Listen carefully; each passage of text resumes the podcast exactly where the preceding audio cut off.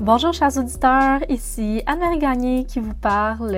premièrement, avant de commencer euh, ce podcast, je voulais vous remercier parce que vous êtes nombreux à nous suivre. Euh, notre podcast euh, Les carottes sont cuites.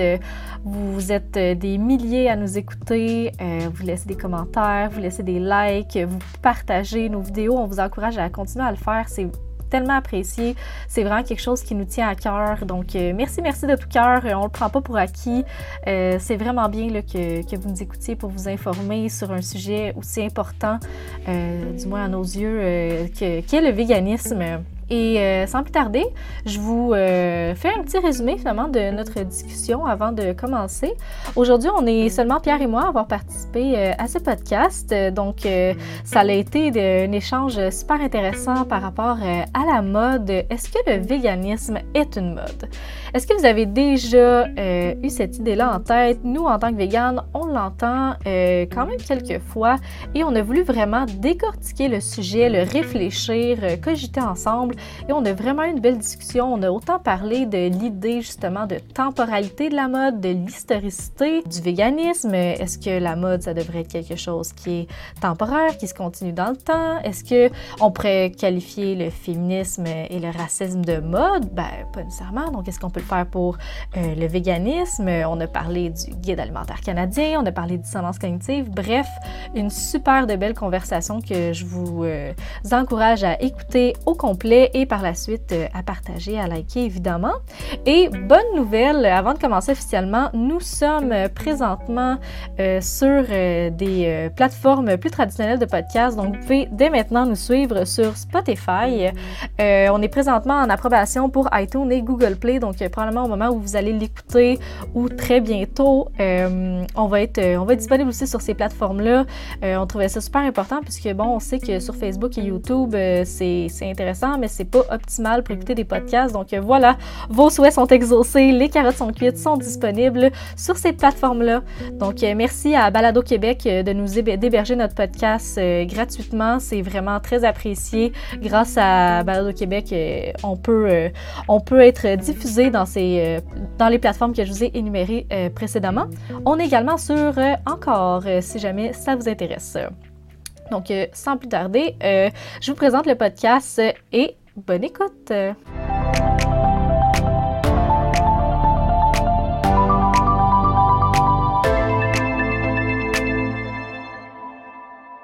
Allô Pierre, comment ça va? Salut Anne-Marie, ça va très bien et toi? Oui, ça va super bien. Je suis super contente euh, qu'on se retrouve euh, pour notre deuxième épisode. Euh, concernant la mode. Est-ce que le véganisme est une mode? Puis je sais pas ce que tu en penses, mais moi, je trouvais ça intéressant de commencer par se questionner sur ben, c'est quoi une mode finalement avant de, commencer à débattre sur ce sujet-là.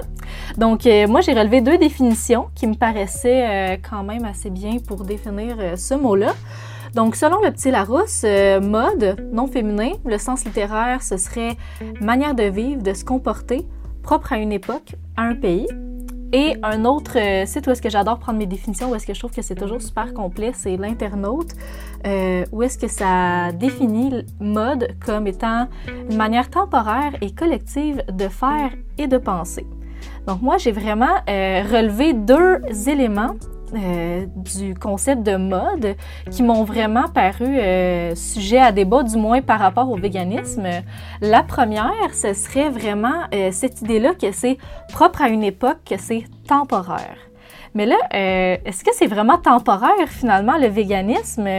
Puis c'est euh, la vérité, ben, c'est que non, tu sais, c'est pas temporaire. Que ce soit Pythagore, c'est vraiment les premières traces là, du végétarisme qu'on a retrouvé en Grèce antique, où lui, il commençait déjà à parler euh, à, son entourage, à ses disciples, qu'il euh, fallait traiter les animaux avec respect, puis toute cette idéologie-là qui vient vraiment, tu sais, rejoindre le véganisme. Évidemment, c'était pas aussi détaillé puis probablement aussi profond que ce qu'on peut réfléchir en ce moment, surtout le contexte était différent.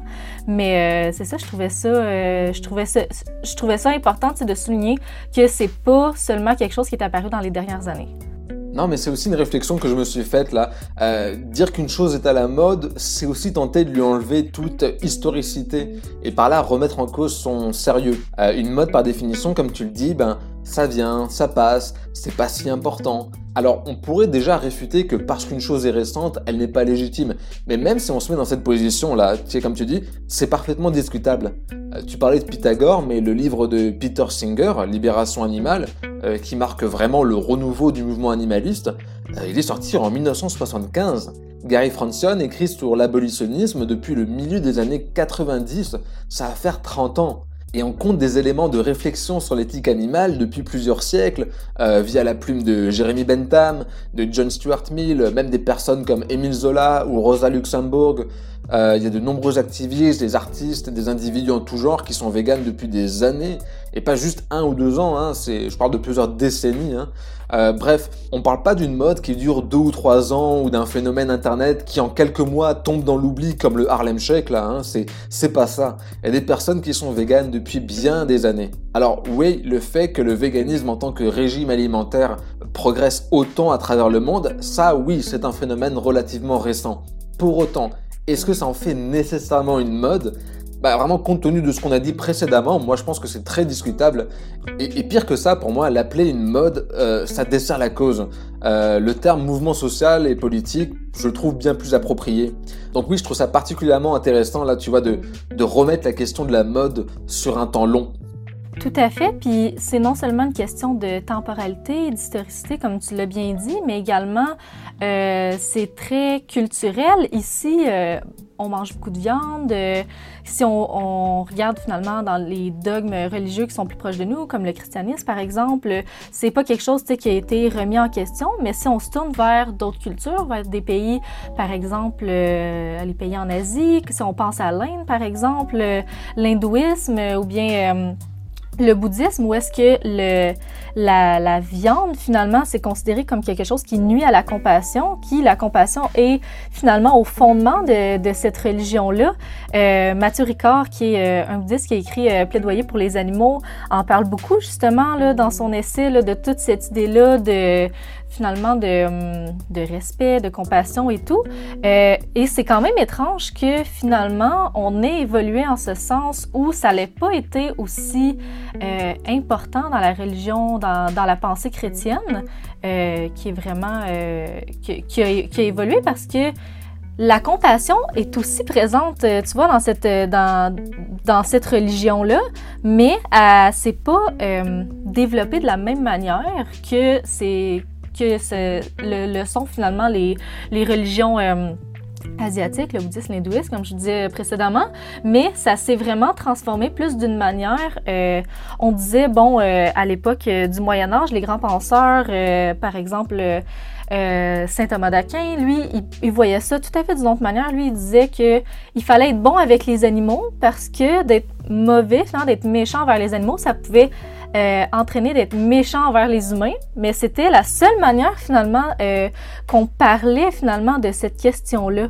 Donc euh, c'est pas euh, c'est pas totalement anodin finalement là, puisqu'on a évolué, puisqu'on a on a eu cette ce, type de pensée-là, finalement, là, qui, ont, qui ont entouré nos, notre, nos connaissances, nos idéologies, qu'on a évolué de cette manière-là. Ouais, bien sûr, sachant qu'après, euh, il faut être prudent là-dedans. Euh, tu fais bien d'ailleurs de remettre tout ça dans des contextes culturels et historiques particuliers. Euh, je trouve ça très intéressant d'ailleurs que par rapport à la question des hiérarchies entre humains et animaux, ça n'induise pas forcément un comportement particulier envers eux. On pourrait dire par exemple que les cultures autochtones au Canada ont une vision très différente des cultures occidentales concernant les animaux, euh, qui est beaucoup plus horizontale, mais ils n'en tirent pas pour autant la conclusion qu'il ne faut pas en manger. Euh, mais c'est déjà intéressant en soi. Comme tu parlais des religions et spiritualités asiatiques, c'est sûr qu'on est face à des schémas de pensée euh, assez différents qui peuvent euh, alimenter plus largement la discussion. Mais tu fais bien effectivement de, de souligner justement le cas euh, des populations euh, autochtones euh, inuites. c'est vrai qu'on se trouve dans un paradigme complètement différent qu'il faut prendre en compte. Puis d'ailleurs, je pense que on pourrait certainement en reparler dans un autre épisode parce que c'est un sujet vraiment, tu sais, en soi là, extrêmement intéressant. Puis oui, mais pour, pour poursuivre sur ce que tu disais un petit peu plus tôt, quand tu parlais justement là, de toute l'historicité autour du véganisme, puis du fait que euh, finalement qu'on utilise cette idée-là de mode pour discréditer le mouvement. ben, euh, tu me diras ce que tu en penses, mais moi, je vois un petit peu là-dedans. Je, je, pense pas chez, chez, tout le monde qui utilise cette, euh, cet argument-là, mais probablement chez certaines personnes, une forme de dissonance cognitive. C'est-à-dire, pour ceux peut-être qui sont moins, euh, moins à l'aise avec le terme, qui est quand même un peu plus élaboré, c'est vraiment le fait de c'est quand tes, tes, valeurs finalement sont en euh, déconnexion avec tes actions, par exemple aimer les animaux et manger de la viande. Donc ça, ce serait une forme de, de dissonance euh, cognitive. Puis pour régler finalement cette dissonance cognitive-là, ben il y a comme trois manières. La première, c'est euh, ben, de changer son, son comportement pour être plus en adhésion avec ses valeurs, par exemple le véganisme. La deuxième, ce serait d'ignorer complètement puis de faire comme si ça n'existait pas. Et le troisième, ben, c'est de discréditer euh, la, la chose pour essayer que ça, ça, la rende finalement plus confortable pour notre esprit, parce que notre esprit aime pas être en contradiction. Donc, cette idée-là de dire, ah ben, c'est une mode, de toute façon, euh, c'est juste quelque chose qui est, qui est, adopté finalement de manière temporaire, euh, puis ça, ça, va finir par passer, finalement, les gens ils font juste ça pour être cool, ben ça pourrait être euh, finalement une certaine manière de, de se conforter finalement là, dans, dans cette idée-là que le, le véganisme, ce serait pas nécessairement quelque chose de, de, fondé, puis bon, euh, voilà, c'est juste. Euh, c'est ça, c'est temporaire. Ouais, vraiment, je trouve ça particulièrement intéressant de réfléchir sur l'idée même de c'est quoi être à la mode. Euh, parce qu'être à la mode, c'est à double tranchant. Euh, ça possède à la fois un aspect positif et un aspect négatif.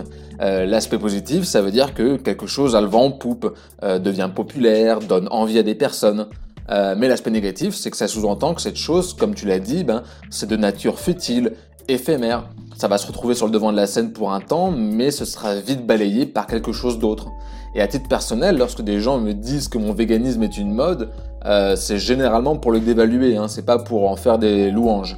Alors encore une fois, je pense qu'il faut revenir aux idées. Le véganisme, c'est quoi? C'est un mode de vie qui consiste à ne pas consommer de produits d'origine animale et qui occupe une place centrale dans le mouvement antispéciste. Et le mouvement antispéciste lui-même, c'est un courant de la pensée animaliste qui défend que les humains ne sont pas intrinsèquement supérieurs aux animaux et que par conséquent on doit questionner notre rapport aux animaux et cesser l'exploitation des animaux. Et j'insiste que l'idée d'exploitation, elle est centrale. Euh, L'antispécisme, c'est une lutte qui s'inscrit aux côtés de toutes les autres luttes sociales euh, contre l'exploitation injuste d'autrui, euh, que ce soit basé sur son origine sociale, sa couleur de peau, son genre, sa sexualité, euh, tout un tas d'autres éléments. Et c'est là en fait que le fait de considérer le véganisme et par extension l'antispécisme comme une mode devient problématique. Ce serait comme dire que la lutte contre le racisme ou le sexisme, c'est une mode. Et tu vois, la formuler ainsi, cette déclaration, euh, bah, elle nous choque, elle nous indigne, et à juste titre, car on peut pas accepter que la lutte euh, contre une domination aussi injuste soit une mode. Euh, ça nous révolte. Et en plus, bah, c'est comme tu disais, si c'est une mode, alors ça va passer. Donc pourquoi s'engager?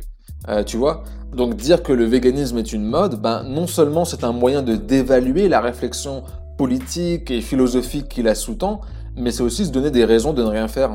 Et en ça, c'est profondément débilitant dans le sens premier du terme, c'est-à-dire que ça affaiblit la lutte, ça nous enlève des outils pour lutter. Et je pense que c'est pour ça qu'il faut revenir aux idées, parce que pour moi, c'est absolument fondamental. Tout à fait. Vraiment, euh, puis je suis contente, j'avais même pas, tu vois, euh, réfléchi à cet aspect-là euh, de, de le considérer vraiment dans le sens, de, en fait, de ne pas le considérer comme une mode puisque les autres, euh, les autres combats finalement contre les différentes discriminations, contre les différentes exploitations, ben on les considère pas finalement là ainsi. Puis euh, on devrait davantage effectivement le, le considérer comme euh, un mode de vie finalement, une façon de vivre, une façon de, de, de, se définir euh, d'une manière sociale par nos habitudes, par nos attitudes finalement envers les animaux.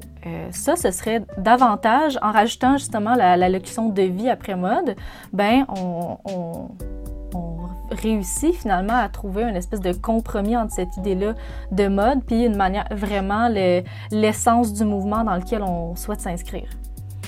Ah, c'est vrai que c'est très compliqué, euh, même aussi pour les véganes. Hein. Euh, les véganes doivent naviguer entre des termes très différents. Euh, véganisme, antispécisme, animalisme.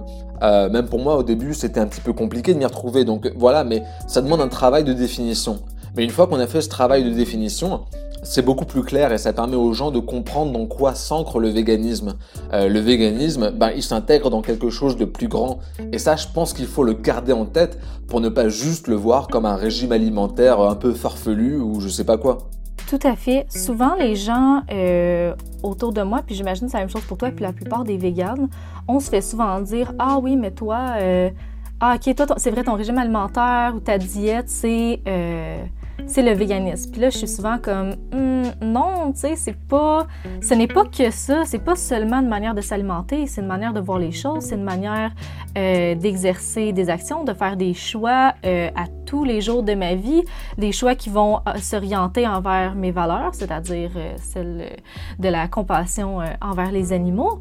une diète, c'est vraiment s'abstenir de certains aliments, mais clairement, là, on se retrouve dans un paradigme où c'est beaucoup plus que ça finalement. Puis je comprends que ça peut être euh, ça peut être très mélangeant pour euh, les gens qui sont pas euh, très euh, qui, qui gravitent pas autour de, ces termes-là, tu sais, fréquemment. Tu sais, bon, pour nous, on s'entend, là, on, en, on, en, entend parler à chaque jour, on en parle à chaque jour, on le vit à chaque jour, notre, notre véganisme, les choix qu'on a à faire, mais ça, peut être plus difficile, tu sais, pour, je pense, par exemple, à mes oncles ou à mes tantes, que eux, euh, tu sais, sont, sont nés sur une ferme laitière, puis que pour eux, euh, tu sais, quand je leur parle de véganisme, c'est comme, ah, est-ce que tu manges de la viande?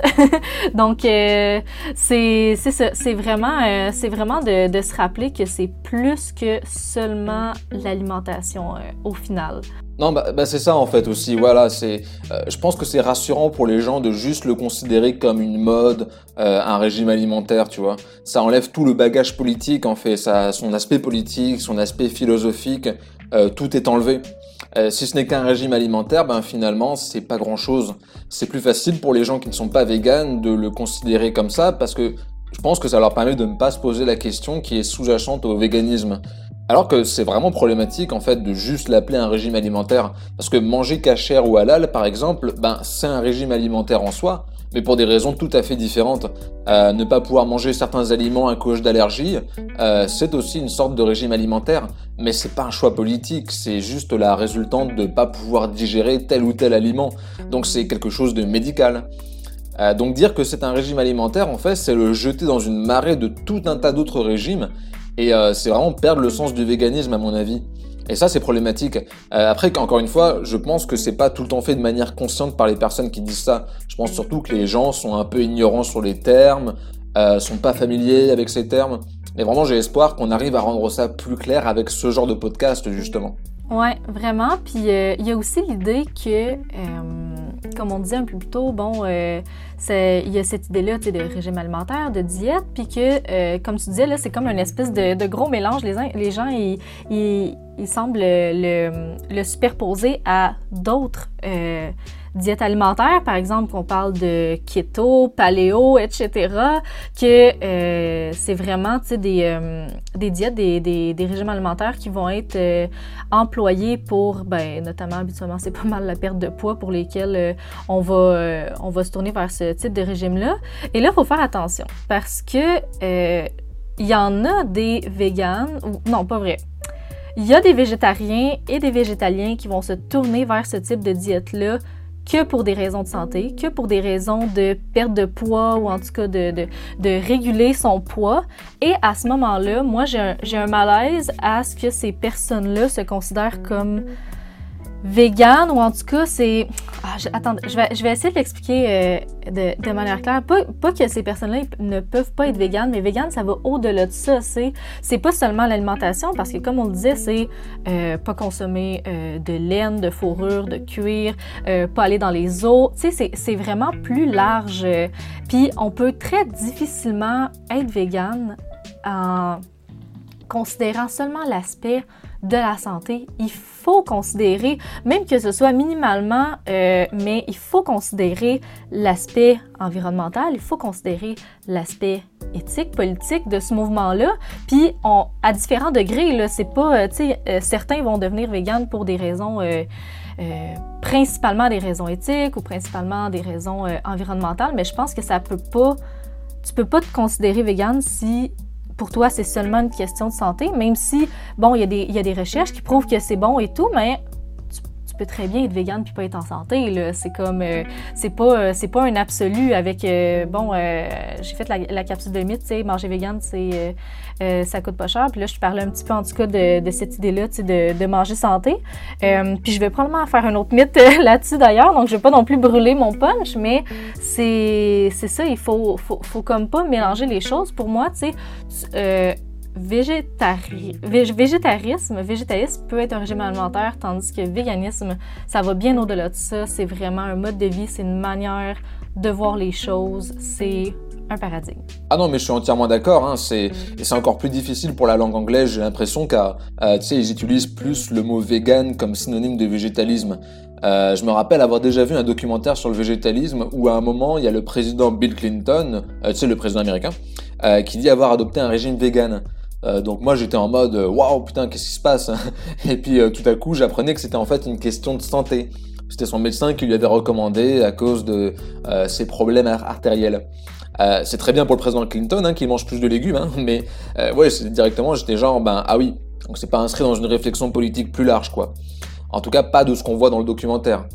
donc parce que peut-être qu'il a lu des choses ou qu'il s'est convaincu sur d'autres aspects après. Hein. Mais voilà, c'est clair qu'il y a parfois de la confusion par rapport à ça. donc il y en aura sûrement qui diront que la faim prime sur les raisons, que du coup l'important c'est juste d'arrêter de manger de la viande, mais je pense quand même qu'il ne faudrait pas perdre ça de vue euh, totalement comme tu dis. Oui, tout à fait. Puis euh, en plus euh, de toute cette idée-là de, que, c'est déjà mêlant, de, de, de, classifier finalement ces trois catégories-là de végétarisme, végétalisme puis véganisme, mais en plus de ça, ça ajoute toutes les les, différents éléments qui peuvent mêler encore plus les cartes, comme euh, qu'on associe souvent, euh, à tort ou à raison, j'ai envie de dire, mais qu'on associe souvent au véganisme ou même au végétarisme, c'est euh, de dire que, bon, on va aussi manger local, qu'on va manger bio, qu'on va manger sans gluten, toutes des espèces de d'autres, finalement, catégories qui peuvent être, qui sont totalement à part. Et en réalité, c'est une espèce de cliché qui est pas tout à fait faux, j'ai l'impression, mais qui est pas vrai non plus dans le sens où on peut très bien être vegan sans euh, être euh, sans, euh, sans faire partie justement des catégories mentionnées précédemment et plusieurs autres.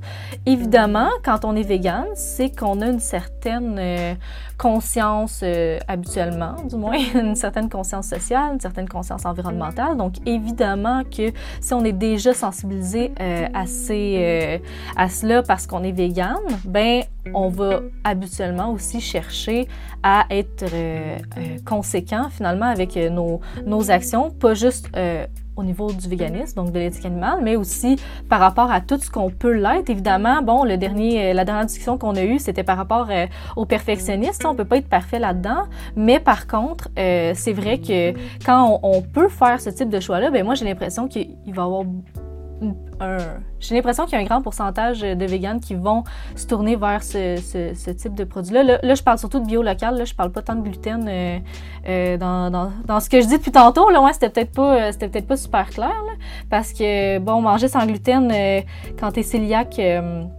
c'est obligatoire parce que c'est une question de santé, ça peut être vraiment super dangereux. Je nie pas qu'il y a certaines personnes qui peuvent avoir des intolérances, mais si tu t'auto-diagnostiques intolérant au gluten parce que, bon, t'as mangé une tranche de pain une fois puis que t'avais mal au ventre, ben, euh, c'est peut-être pas. Euh, tu sais, il y a beaucoup, beaucoup de gens qui c'est ça en ce moment. Puis c'est pour ça que, bon, y a, là, c'est vrai qu'il y a une mode alimentaire qui surfe justement sur cette idée-là de, de sans gluten. Ce qui est pas de mauvaise chose parce que les personnes cœliaques euh, en profitent grandement. C'est vraiment super le fun pour eux, même pour les personnes qui ont une certaine intolérance diagnostiquée là, sans être nécessairement cœliaque. Mais où est-ce que je m'en vais avec ça? Donc, euh, c'est ça. Donc, c'est finalement de dire que c'est ça, il y a des espèces de mouvements qui s'entrecoupent finalement avec le véganisme, mais qui qui devraient pas, théoriquement s'entrecouper parce que c'est vraiment, des catégories à part, même s'il y a une certaine logique finalement là, euh, à ce que les véganes les assimilent.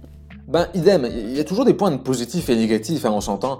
Euh, théoriquement, un monde où les aliments sont issus de l'agriculture biologique, euh, plus respectueuse des écosystèmes et issus d'exploitation locale, bah, c'est bon pour la planète, c'est bon pour notre santé, et ça peut se faire dans le respect des travailleurs et des travailleuses.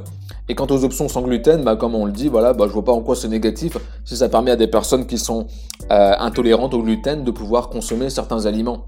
Après, euh, il faut être prudent à l'image que cela peut renvoyer au public, étant donné que ces choix alimentaires peuvent être plus coûteux. Et, pas pour des bonnes raisons d'ailleurs, hein. c'est surtout que les autres produits sont très subventionnés ou très cheap. Euh, on a fait une capsule sur est-ce que c'est cher d'être vegan pour justement casser les clichés, donc je voudrais pas appliquer ces mêmes clichés sur le bio, sur le local, etc. Mais le fait est que ça paraît souvent cher pour les gens. Donc faut faire attention pour moi à ne pas donner une image que le véganisme c'est qu'un truc de personnes aisées et tout ce que ça implique. Euh, voilà. Et d'ailleurs ces choix de consommation peuvent rentrer en conflit les uns les autres. Euh, qu'est-ce qui est plus important? C'est consommer local ou c'est consommer bio? Euh, tu me diras, bien sûr, l'idéal, ce serait les deux en même temps, mais s'il faut choisir, qu'est-ce qu'on fait? Dans tout ce bazar, je pense que c'est important de reconnaître, tu vois, la, la spécificité du véganisme, mais finalement celle de tous les autres modes, hein, parce que finalement, l'agriculture bio, le local, euh, c'est aussi un choix politique quelque part. Donc il ne faut pas dévaluer tout ça, mais c'est sûr qu'il faut naviguer entre toutes ces appellations différentes. Euh, et tu navigues à la fois entre vegan, euh, à l'intérieur de la communauté végane, je veux dire, car certains, ben, tu vois, ils se font des procès entre eux si tu ne consommes pas local, pas bio, etc. Moi, je trouve ça un peu ridicule, mais bon. mais il faut aussi naviguer dans ces appellations entre vegan et non vegan. Euh, qui vont t'accuser d'être une espèce de bourgeois ou je ne sais quoi. Euh, bref, ben, tout ça peut devenir euh, très compliqué, là, on s'entend. Oui, tout à fait. Puis peut-être pour faire du pouce justement sur toute cette idée-là de régime alimentaire, puis du fait que, bon, le véganisme, c'est une mode ou pas. moi, j'avais aussi, j'ai réfléchi à la question avant le podcast, puis au-delà justement du fait que ce soit une idée que ce soit temporaire, ben ce l'est pas vraiment parce que il y a euh, le, bon le, nutritionnisme, même si c'est une science quand même euh, qui est euh, assez récente là, dans, dans l'histoire des différentes sciences, ben le le, Santé Canada nous a démontré en janvier 2019 que cette idée-là de véganisme, sans jamais nommer le véganisme, était une idée ben, pas si mauvaise que ça finalement, parce que lors de la publication du, nouveau guide alimentaire euh, canadien, ben, on, on, a commencé à considérer finalement le fait que ben, manger de la viande, manger du, boire du lait, ou euh, ingérer bon, différents euh, produits issus de l'industrie laitière, ben que c'était pas si nécessaire que ça finalement en, euh, en agglutinant, en, prenant deux catégories. en deux catégories, pardon, euh, qui est viande et substituts et produits laitiers et substituts. On en a fait une nouvelle catégorie qui s'appelait, euh, qui s'appelle toujours, aliments protéinés. Donc, c'est-à-dire que on, aujourd'hui, maintenant, et c'était pas le cas officiellement, du moins avant, maintenant, Santé Canada reconnaît que pour aller chercher des protéines, ben, on n'a plus besoin de lait et que pour être en santé, on a, euh, qu'on n'a plus besoin pardon, de, viande et que pour aller chercher euh, certains nutriments du lait, ben, qu'on n'a plus besoin de consommer de lait. Que tout ça, ça se retrouve dans une belle grande catégorie d'aliments protéinés. Donc, euh, c'est, de, c'est de dire finalement que, ben non, tu sais, pour moi, c'est une preuve supplémentaire qu'il ne s'agit pas seulement d'une mode, mais qu'il y a des chercheurs, des nutritionnistes, des personnes qui sont vraiment mille fois plus experts que toi puis moi euh, sur la question, qui ont réfléchi euh, à ça et qui se sont dit, ben là, il faudrait, ce serait temps que en 2019, on, montre finalement, ben les dernières recherches sur la question nous démontrent que non, on n'est pas obligé de manger de la viande pour être en santé, pour aller chercher tous les nutriments dont on a besoin, dont les précieuses protéines, et qu'on peut très bien être en santé sans manger de viande. Donc, et de plus, ben, on, réfléchit en plus de la question justement de viande, ben la question, c'est plus de se dire, OK, il faut manger assez parce que on s'entend que dans l'histoire, ben, on n'a pas toujours eu cette abondance de nourriture comme on a aujourd'hui. Puis c'est d'ailleurs là-dessus que, bon, c'est quelqu'un un petit peu l'idée de l'ancien guide canadien, c'était vraiment d'avoir des euh, portions, donc tant de portions de légumes, tant de portions de viande de substitut, etc., pour composer euh, un pour avoir finalement un régime nutritionnel qui va être euh, intéressant pour être en santé. Mais aujourd'hui, on n'a plus besoin de, de, portions. On va vraiment parler de proportions parce qu'on considère que les gens, du moins en Occident, plus précisément ici au Canada, ben généralement on mange assez. C'est pas, euh, pas c'est un problème qui est c'est extrêmement marginal euh, de trouver des cas de, gens qui ne mangent pas assez. avant, on, ne mangeait pas assez, on avait des problèmes de carence, de sous-alimentation, de malnutrition. Aujourd'hui, ça va être principalement des problèmes de malnutrition qu'on va retrouver. Des carences, là, c'est vraiment extrêmement rare. Puis les gens ont... Je sais pas si c'est une question euh, de de, de, de, de, culture, une question historique, qu'on a encore peur d'avoir des carences, mais c'est quelque chose de super rare, là, euh, au final, là, euh, de, que d'avoir des carences. Là, si tu manges diversifié, si tu manges euh, des bons aliments, sur le nouveau guide alimentaire canadien, ben, c'est la moitié de ton assiette qui doit être des fruits et des légumes. Puis après ça, ben, on va avoir un tiers d'aliments protéinés, un tiers de céréales et autres. Donc, euh, c'est vraiment cette idée-là qu'on a complètement changé notre manière de voir les choses et qu'il faut arrêter d'avoir peur justement de ces carences-là si on suit euh, ces simples recommandations de, c'est ça, de manger diversifié, puis qu'on n'a pas nécessairement besoin de viande, bien à ce moment-là, on vient de démontrer une fois de plus que manger de la viande, ben c'est pas quelque chose qui est nécessaire pour être en santé. La preuve, toi et moi, on parle en ce moment, on n'est pas mort, on n'est pas, euh, on n'est pas à l'agonie. Euh, je veux dire, euh, ça, ça va, tu sais, ça, ça, va bien. Je, connais des, ouais, je connais des gens, tu sais, il y, a une dame, tu sais, qui vient au qui, venait, qui venait au Catherine, euh, tu sais, ça fait 40 ans qu'elle est végane, là, c'est, pas rien, là, puis tu sais, elle est super en santé, super cool, puis tout, c'est, c'est faisable, c'est pas quelque chose qui, est, qui était réalisable. Puis aujourd'hui, grâce à la science, grâce à des gens qui se sont posés des questions, qui ont fait des recherches, bien, on sait que c'est possible. Donc non, tu sais, c'est pas une mode, c'est vraiment quelque chose pour moi qui va perdurer, puisque maintenant on a les connaissances pour pouvoir justement, euh, pour prouver que c'est possible de le faire. Non, mais je pense que c'est intéressant que tu parles du guide alimentaire canadien euh, euh, qui est relié à Santé Canada et donc à l'administration, à l'État, à la puissance publique, bah, parce que pour moi, ça montre que l'État s'en empare petit à petit. Euh, je pense pas que ce soit le cas du régime keto. Hein. Voilà, je veux pas paraître méprisant ou condescendant, mais tout un tas de régimes euh, paléo, keto, etc., c'est pas ça qui est repris par le guide alimentaire. Et pour moi, ça montre aussi quelque part qu'on est plus face à des modes à ce niveau-là que quelque chose qui est repris par le pouvoir politique. Donc je pense que ça veut dire beaucoup de choses que de tous les régimes alimentaires qui existent actuellement, les pouvoirs publics décident de mettre en avant celui-ci. Sans forcément en effet dire le mot euh, véganisme ou végétarisme, mais très clairement la tendance le montre. Et toutes les organisations dédiées à l'alimentation, comme le FAO et les autres ministères, acte le fait qu'il faut végétaliser son alimentation. Donc en fait, c'est un point qui paraît anodin. Et moi, au contraire, je trouve ça très intéressant que tu aies ramené la question du guide alimentaire. Ah, ben merci. puis euh, c'est ça. Puis euh, non seulement c'est une question euh, nutritionnelle, évidemment, le, le véganisme, mais entre autres, dans le guide alimentaire, ce qui est très intéressant qui a été ajouté, qui ne l'était pas euh, auparavant, c'est que, bon, on s'entend, un guide alimentaire, c'est principalement, euh, c'est utilisé pour euh, la santé humaine.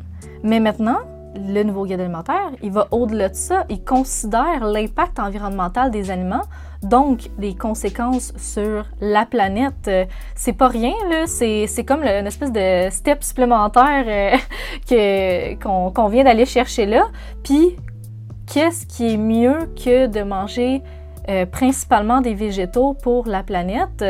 Ben, pas grand-chose. Tu sais, quand, quand, on sait que euh, manger de la viande, ben, c'est extrêmement énergivore, c'est extrêmement polluant. Euh, on va avoir des, on, pourrait faire un podcast entier là-dessus sur les différentes conséquences, les différentes conséquences environnementales, mais sais, c'est très polluant. Puis de rajouter justement cette dimension-là, je trouve, félicitations à tous ceux qui ont travaillé sur le nouveau guide alimentaire. Là, moi, j'étais très satisfaite. Puis bon, évidemment, une fois de plus, ils vont pas nommer le véganisme, mais ils, vont, ils vont parler justement du fait que les, fruits et les légumes, bon, en consommer davantage, consommer davantage local, biologique, évidemment, ils en parlent aussi.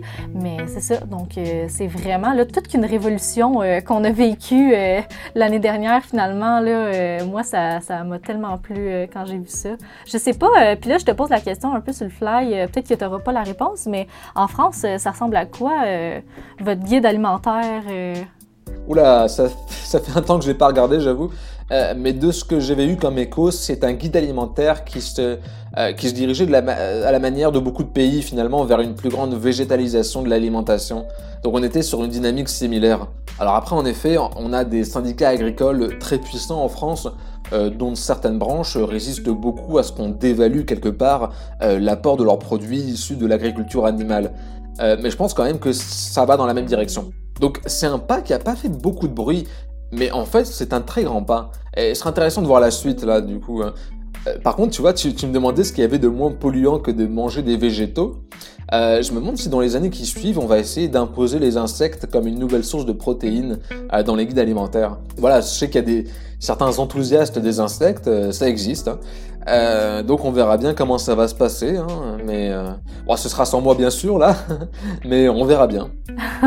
ouais, c'est ça, c'est pas très vegan pour nous, mais euh, effectivement, d'un point de vue environnemental, c'est c'est vraiment vraiment mieux que de manger de la viande, tu sais. Puis tu disais qu'il y a un engouement, puis c'est pas faux ces derniers temps, moi puis mon chum, on s'est tous euh, retapé la, la, saison des dragons euh, qui a eu lieu euh, la dernière. Là. Puis il y avait, de, mémoire, il y avait au moins deux entreprises qui ont présenté des produits dans lesquels il y avait des insectes, des protéines des protéines d'insectes. Entomophagie, c'est ouais, c'est vraiment là, on s'en va par là, puis c'est en tout cas, on n'est pas rendu là encore, puis il va falloir que ce soit présenté d'une manière très transformée, du moins euh, pour les débuts, parce qu'on n'est pas à l'étape, j'ai l'impression, euh, de manger des insectes juste comme ça, comme ça se fait, tu sais, dans beaucoup d'endroits dans le monde. On s'entend, là, c'est, euh, tu sais, au Mexique, différents pays asiatiques, c'est, tu sais, c'est monnaie courante, là, c'est pas, ben, c'est pas quelque chose de oui, c'est ça. C'est donc euh, ouais. Effectivement, euh, c'est une manière très euh, très efficace de produire des protéines à faible coût monétaire et à faible coût environnemental. Oui, je rassure les personnes qui nous écoutent, ça ne veut pas dire que nous sommes en train de faire notre transition pour manger des insectes. Hein. Absolument pas. Encore une fois, ce n'est pas un jugement par rapport à d'autres cultures, c'est pas un jugement par rapport à leurs apports nutritionnels, etc. Là. Mais euh, en effet, c'est pas vegan. On sait que les insectes ont globalement envie de vivre. Ouais, Exactement. Bien, euh, merci d'avoir euh, mis ça au clair, effectivement. Euh, les carottes sont cuites ne sont pas un podcast de l'entomophagie. Puis, ouais, donc, ben, est-ce que ça conclut bien ce podcast en finissant de parler d'insectes comme ça? Un hors-sujet, oui, bien sûr. un hors-sujet va parfaitement conclure ce podcast. non, mais en vrai, je pense quand même qu'on a sorti quelque chose de vraiment intéressant de tout ça. Hein. Vraiment, c'est sûr. Ouais, puis sais, un peu comme plusieurs questions dans ce style-là, il euh, n'y a, a, pas de réponse parfaite dans le sens où, oui, il y a des influenceurs qui vont être véganes ou se proclamer véganes, que ce soit vrai ou pas dans certains cas, juste pour euh, surfer justement sur euh, cette vague-là, puis pas que sur la vague de la mode, mais sur le fait que ça prend une certaine expansion en ce moment, comme tu le disais euh, au début début du podcast.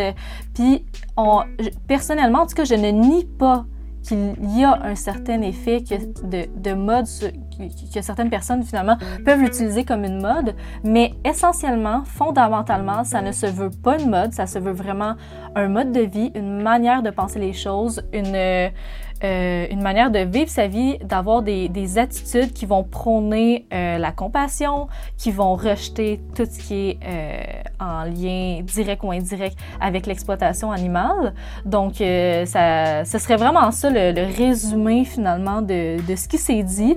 euh, sans avoir la prétention qu'on a parlé de tout, tout, tout non plus, parce que ce sera jamais possible en, en aussi peu de temps. Mais je pense qu'on a quand même fait un bon travail, Pierre, pour essayer de décortiquer cette question de mode ou pas vegan. Oui, et il y aurait tellement d'autres choses à dire là, ne serait-ce que sur euh, tu parlais des influenceurs là. Est-ce que en fait notre perception du véganisme comme une mode est influencée parce que tout à coup tout un tas d'entreprises commencent à vendre des choses en rapport avec là? Mais en même temps, on s'entend que c'est pas parce que H&M fait un t-shirt avec écrit I am a feminist que le féminisme est une mode. Euh, donc c'est pas parce qu'il y a une récupération ou un engouement d'acteurs économiques là qu'on est face à une mode. Euh, je pense qu'on a tout un tas de biais par rapport à ça et je suis vraiment entièrement d'accord avec toi sur le résumé de l'épisode et je pense que c'est un point qui revient très souvent dans les conversations et c'est pour ça que pour moi c'est vraiment important qu'on en ait discuté euh, ici dans le podcast. Très bien dit, Pierre. Euh, merci pour ces derniers mots. merci tout le monde aussi de nous avoir écoutés. Euh, j'espère que vous avez apprécié la discussion. Euh, n'hésitez pas à laisser euh, un commentaire si vous avez apprécié pour continuer cette discussion. Si vous aviez d'autres idées pendant que vous nous avez écouté parler, n'hésitez pas à laisser un like aussi, que ce soit que vous nous écoutiez sur Facebook, YouTube, maintenant sur d'autres plateformes telles que Spotify. Donc, merci encore et je vous souhaite une belle journée.